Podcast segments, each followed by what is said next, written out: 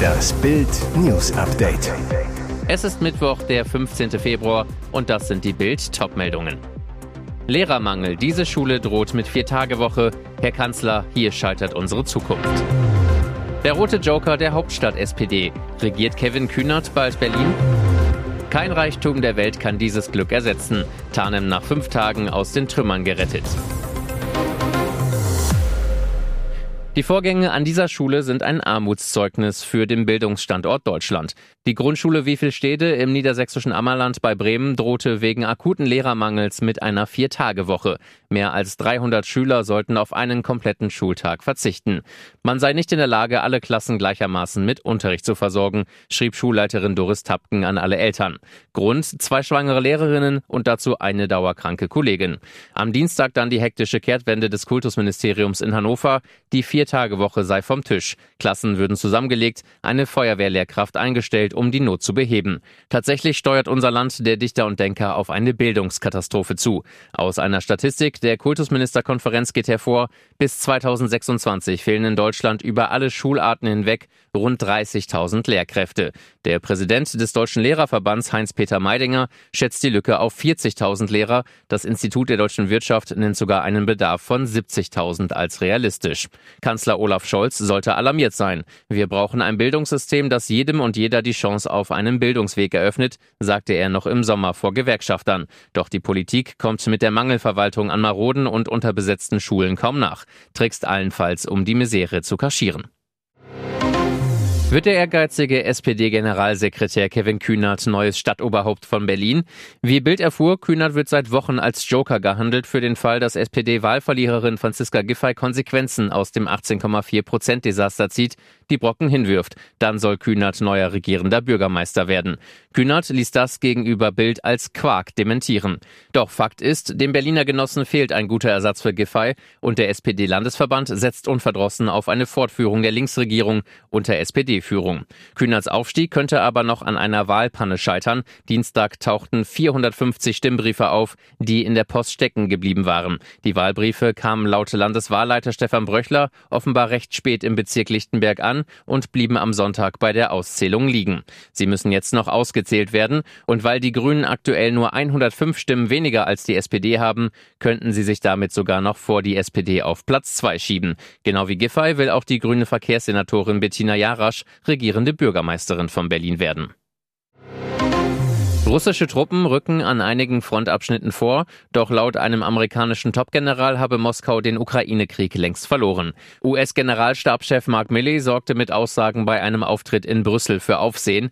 Russland ist jetzt ein globaler Außenseiter und die Welt ist nach wie vor von der Tapferkeit und dem Durchhaltevermögen der Ukrainer begeistert. Kurz gesagt, Russland hat verloren, sagte der mächtigste Offizier der Vereinigten Staaten. Und er fuhr fort, sie haben strategisch, operativ und taktisch verloren. Die NATO sei gleichzeitig gestärkt worden. Kremlherrscher Wladimir Putin habe geglaubt, er könne die Ukraine rasch besiegen, die NATO spalten und das alles ohne Konsequenzen, sagte der Generalstabschef jetzt. Er hat sich geirrt. Der Amerikaner sprach bei der Pressekonferenz in der NATO-Zentrale in Brüssel hauptsächlich über die geostrategischen Auswirkungen, anstatt die Lage an den Frontlinien in Echtzeit zu analysieren. Die Ukraine bleibt frei und unabhängig. Die NATO und unsere Koalition war noch nie stärker, sagte Millet. Millets Klartext klang ähnlich wie die Aussagen von Admiral Tony Radakin, Chef der britischen Streitkräfte, der im Dezember meinte, Russland sei auf der Verliererstraße, die freie Welt werde letztendlich gewinnen.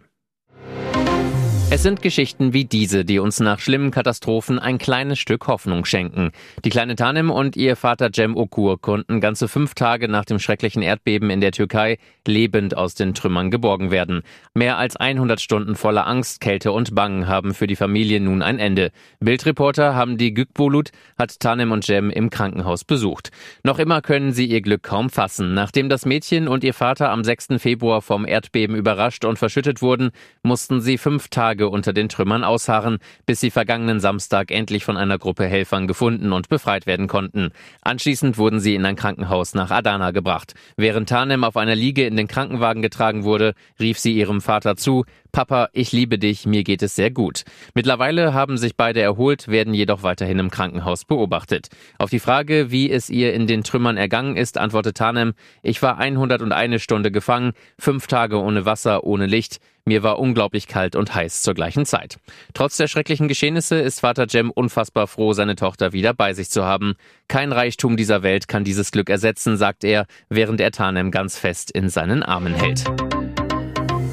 Und jetzt weitere wichtige Meldungen des Tages vom Bild Newsdesk. Die Gewerkschaft Verdi hat für Freitag zu ganztägigen Streiks an mehreren deutschen Flughäfen aufgerufen. Die Arbeit solle an den Airports in Frankfurt am Main, München, Stuttgart, Hamburg, Dortmund, Hannover und Bremen niedergelegt werden, erklärte Verdi. Die Streiks sollen am Freitag in den frühen Morgenstunden beginnen und in der Nacht zum Samstag enden. Passagiere müssen sich auf Verspätungen und Flugausfälle gefasst machen. Die Beschäftigten der Betreibergesellschaften werden häufig nach den Tarifverträgen der Kommunen bezahlt. Mit den Warnstreiks wollen die Beschäftigten ihren Forderungen an Bund und Kommunen Nachdruck verleihen. Bis zur zweiten Runde der Tarifverhandlungen kommende Woche sind weitere Warnstreiks unter anderem in Hessen, Baden-Württemberg und Nordrhein-Westfalen angekündigt. In den laufenden Tarifverhandlungen fordern Verdi und der Beamtenbund DBB 10,5 Prozent mehr Einkommen, mindestens aber 500 Euro mehr für die rund 2,5 Millionen Beschäftigten im öffentlichen Dienst von Bund und Kommunen. Die Laufzeit des neuen Tarifvertrags soll zwölf Monate betragen. Die Arbeitgeber haben die Forderungen bislang zurückgewiesen. Ab 2035 dürfen in der EU nur noch Neuwagen verkauft werden, die im Betrieb keine Treibhausgase ausstoßen. Freie Fahrt also nur noch für E-Autos. Bild beantwortet die sieben wichtigsten Fragen. Welche Autos betrifft das aus? Es geht um alle neuen Pkw, also vom Kleinstwagen bis zum größten SUV sowie um leichte Nutzfahrzeuge. Darf ich meinen Diesel oder Benziner weiterfahren? Ja.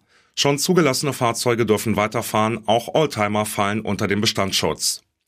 Gibt es genug Ersatzteile?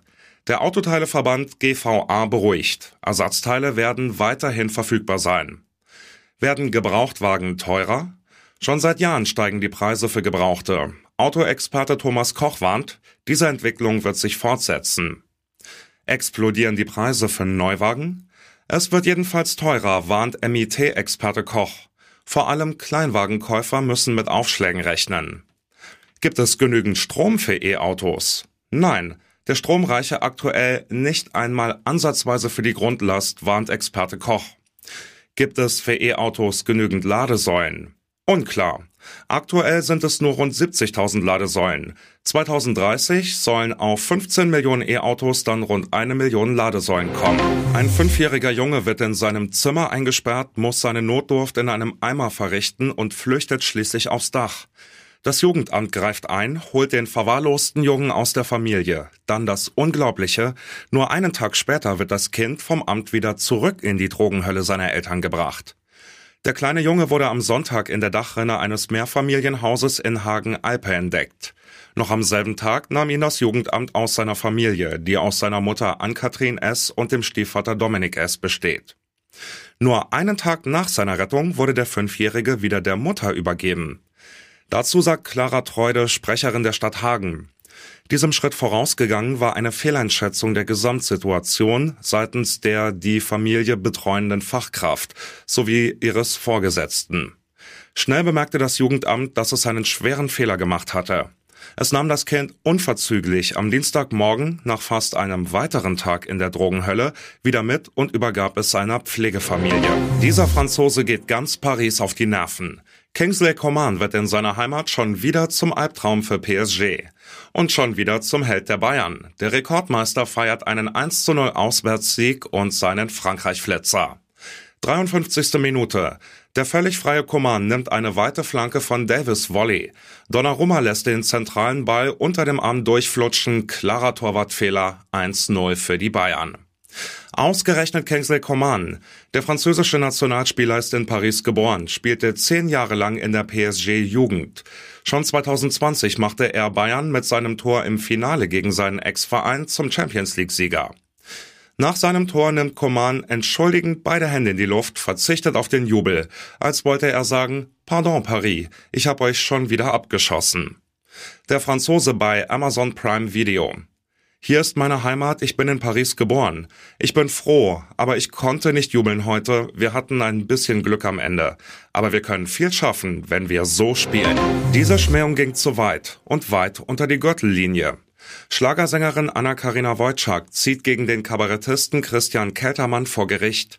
Er hatte sie in seinem Programm und im Internet als Schlagermatratze verunglimpft. Die Ex von Stefan Ross will sich die Diskriminierung nicht bieten lassen. Anna-Karina Wojcik zu Bild. Als Person des öffentlichen Lebens bin ich's gewohnt, dass über mich immer wieder Unwahrheiten geäußert werden, da habe ich mir ein dickes Fell angelegt. In diesem Fall waren die Beleidigungen aber so schlimm, dass ich den Vorgang an meinen Anwalt übergeben habe. Keltermann begründet seine Schmähung mit der Behauptung, Anna-Karina Wojcik sei mit ihrem noch Ehemann Stefan Ross nur zusammen gewesen, um ihre Schlagerkarriere voranzutreiben.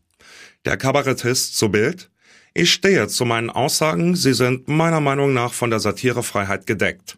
Schlagermatratze würde ich im Zusammenhang mit Anna Karina auch auf jedem Marktplatz herausschreien. Wenn wir als Kabarettisten so etwas nicht mehr sagen dürfen, können wir doch gleich unseren Laden dicht machen.